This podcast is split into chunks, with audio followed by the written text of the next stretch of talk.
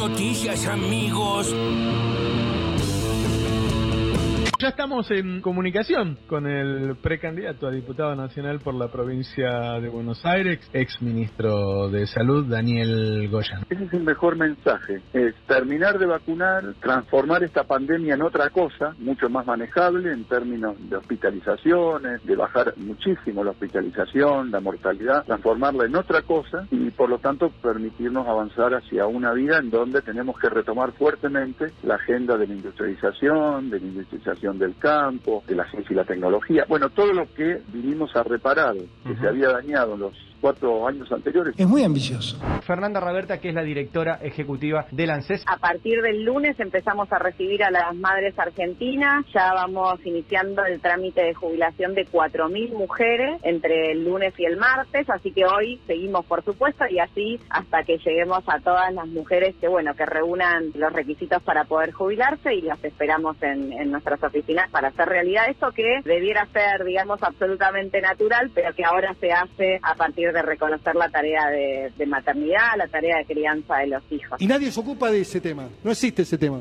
Es un trabajo que se viene haciendo ya hace algún tiempo, también eh, recogiendo la experiencia internacional sobre la posibilidad de combinar diferentes vacunas, usar diferentes plataformas para, sobre todo, bueno, poder completar los esquemas de vacunación a, a todas las personas y también poder ver los resultados en términos de seguridad e inmunogenicidad que parecen ser muy buenos pero que bueno, hoy se van a presentar los resultados preliminares, a partir de ahí el trabajo desde la Comisión Nacional de Inmunizaciones, el Ministerio de Salud, junto con, to con todos los ministerios de salud del país, poder avanzar con la posibilidad de utilizar diferentes vacunas para completar ese esquema. ¿Controlan nuestras mentes con vacunas para la gripe? ¡Lo sabía!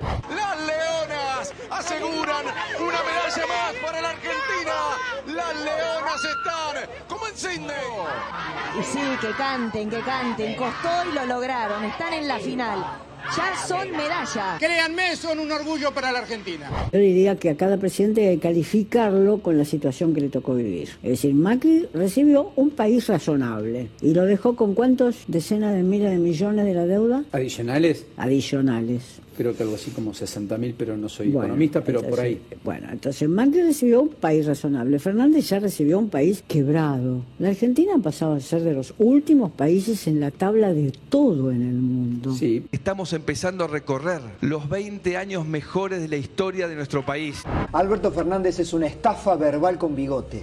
Alberto Fernández no cambió. Alberto Fernández dice hoy lo que conviene o le conviene. ¿Cómo? Mañana puede cambiar 360 grados. La suma de las raíces cuadradas de dos lados de un triángulo isósceles es igual a la raíz cuadrada del lado restante.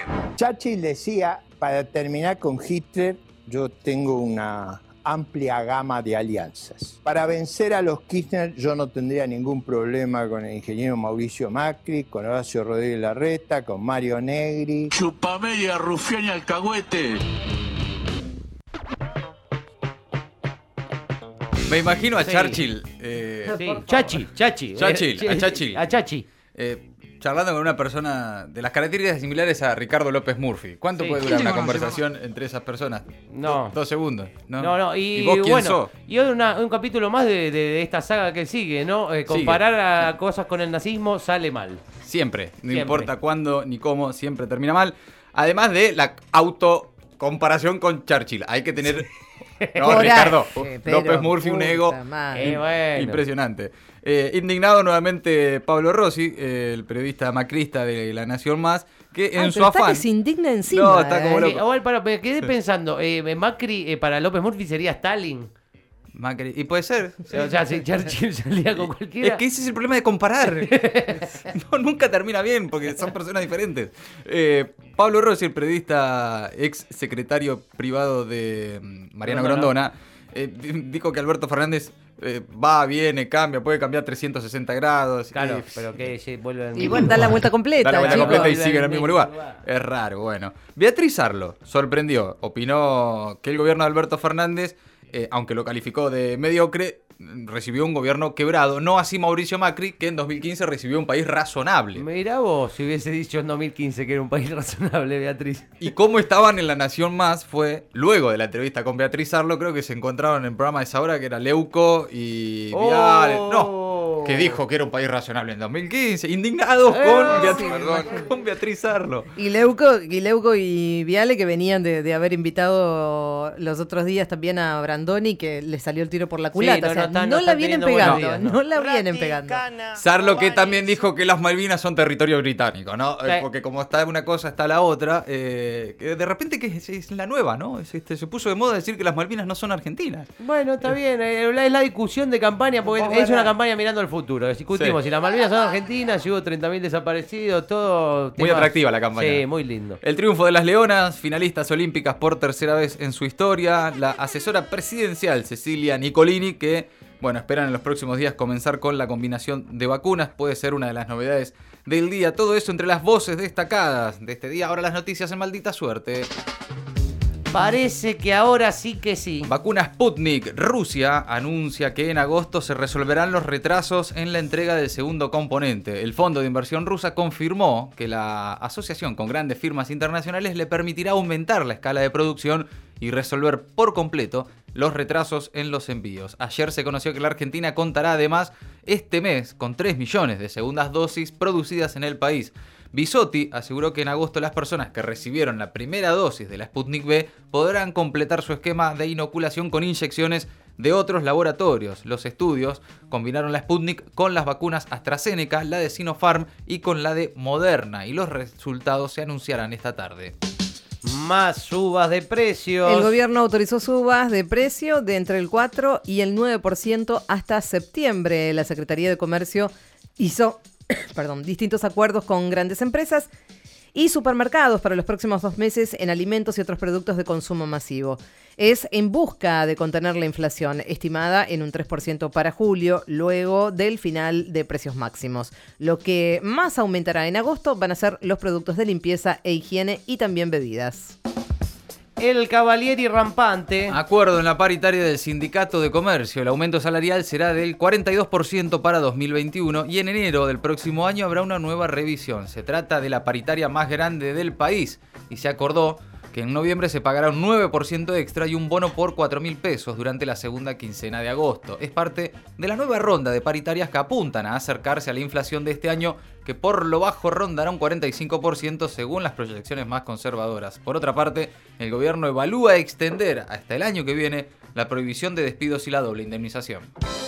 La cloaca del macrismo. El gobierno avala a sancionar a Iglesias y Wolf por sus declaraciones cargadas de odio y misoginia. El jefe de gabinete Santiago Cafiero calificó los dichos formulados por los dos diputados de la oposición de canallescos y señaló que forman parte de una derecha reaccionaria antidemocrática que está surgiendo en todo el mundo y tiene su expresión en la Argentina. Aulas abiertas hasta los sábados. La provincia de Buenos Aires planea clases a contraturno y los sábados para recuperar contenidos. La directora general de Cultura y Educación bonaerense, Agustina Vila, anunció que se trabaja en un esquema para fortalecer el aprendizaje de quienes tienen saberes por intensificar. Volvemos toda la escuela. También aclaró que el ciclo lectivo no terminará en diciembre, sino que se podrá evaluar en febrero y marzo si los y las estudiantes están en condiciones de aprobar. El país de la libertad se pone rígido. Estados Unidos endurece la respuesta a los que se niegan a vacunarse contra el coronavirus. Nueva York se convirtió ayer en la primera ciudad grande de los Estados Unidos en anunciar que exigirá constancias de vacunación para entrar a restaurantes, teatros, gimnasios, sumándose a una creciente lista de gobiernos estatales y empresas como Google, Facebook y los gigantes de Wall Street, entre otros, que empiezan a aplicar firmeza contra los que se niegan a vacunarse. Olímpicos. Las Leonas superaron a India y jugarán la final ante Países Bajos por la medalla dorada de hockey sobre césped en los Juegos Olímpicos de Tokio. Con dos goles de córner corto de Noel Barrio Nuevo, la selección que dirige el Chaparretegui vuelve a ser finalista tras su aparición en Londres 2012 y Sydney 2000. Maldita suerte. De 15 a 17. En el Destape Radio.